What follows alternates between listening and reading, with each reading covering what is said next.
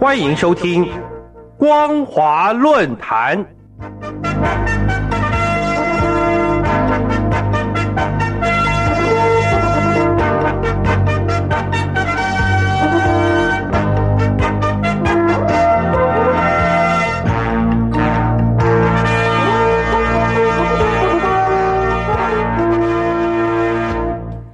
各位听众朋友，您好，欢迎收听本节的光华论坛，我是老谷。今天我们要讨论的题目是：监控负面信息凸显了中共施政的本末倒置。由于疫情的肆虐以及内外情势的不稳，中共对所谓的负面言论的监控越来越严厉，而且对负面舆论的处理已经定出了一套处理方式。力求在各部会之间形成横向以及纵向的联动应对，这些作为在在显示中共对未来的演变充满危机感，只能用强力监控的方式来维稳。至于这种方式是否有效，已经不是中共当局所能考虑的了。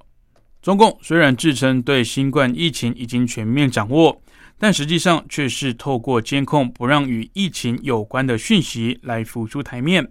希望借此营造防疫成功的假象。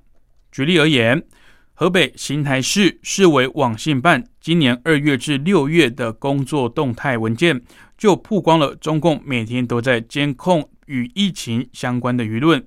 例如，二月一号文件中的网上舆论情况一节中就提到，新增负面舆情二十六条，累计已达三百六十九条，其中三帖五条。删帖总数已达八十六条，提展线索十条，其内容主要包括网民对集中隔离的疑虑、对出现确诊病例的恐慌等等。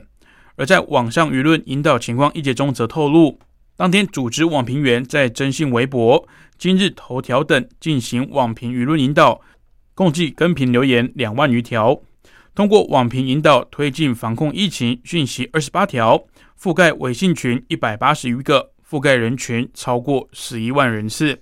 邢台市的这样做法并不是单一事件，而是全大陆各地都普遍存在的现象。例如，南宫市二零一九年九月份网络舆情讯息清单，就同样说明中共的监控是无所不在的。该份清单记录了当地一个月内发生的大小负面舆论，连发帖网民文字也详记在册。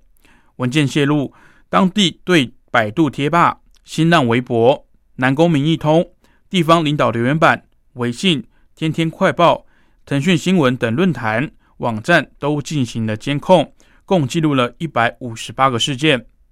至于对舆论的监控，根据邢台市市委网信办以及二零一九年三月八号的互联网违法以及不良讯息举报工作情况汇报，可以知道，中共现在对舆论监控已经采取横向以及纵向的双重联动。该文件透露。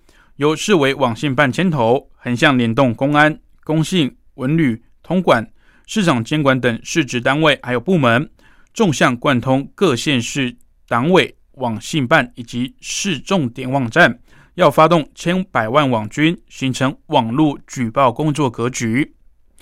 在进行监控之时，如果发现所谓的负面评论，相关单位立刻要进行舆论引导，直到舆论消退为止。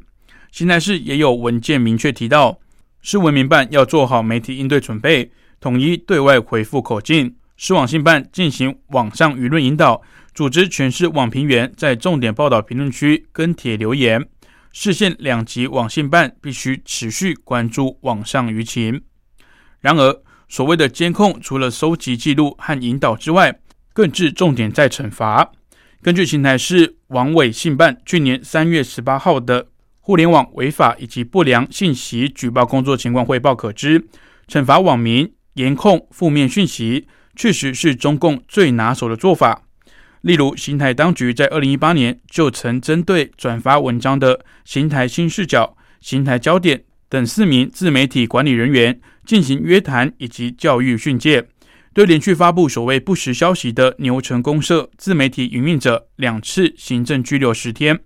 而对长期自采自编发布所谓违规讯息的掌中新邢台、朝文邢台两个微信公众号，则予以了永久关闭的处分。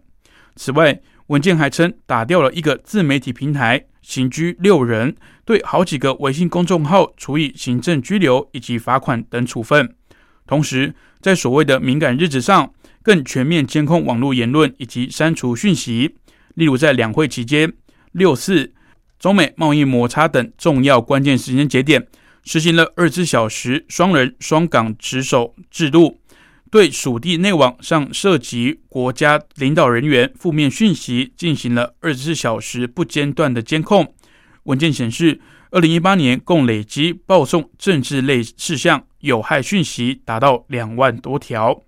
从邢台市内所流出的文件可知，邢台市当局好像已经把维稳当成施政治理的唯一重点，用了极其庞大的人力物力，对拆迁、民主、教育。环保以及群体性事件进行严格的监控，绝对不许所谓负面讯息在网络上流传。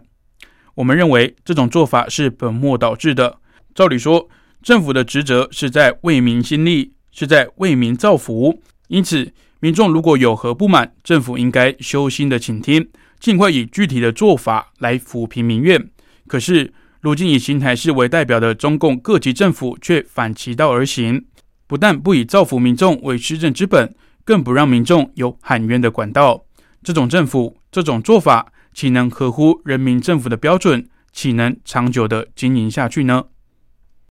以上是今天光华论坛的内容。我们所讨论的题目是：监控负面讯息，凸显了中共施政的本末倒置。我是老谷，再次感谢您的收听。如果您对节目内容有任何的想法以及建议，欢迎您来信至台北邮政一七零零号信箱，或者以电子邮件的方式寄至 l i l i 三二九 at m s 四五点 h i n e t 点 n e t，我们将逐一回复您的问题。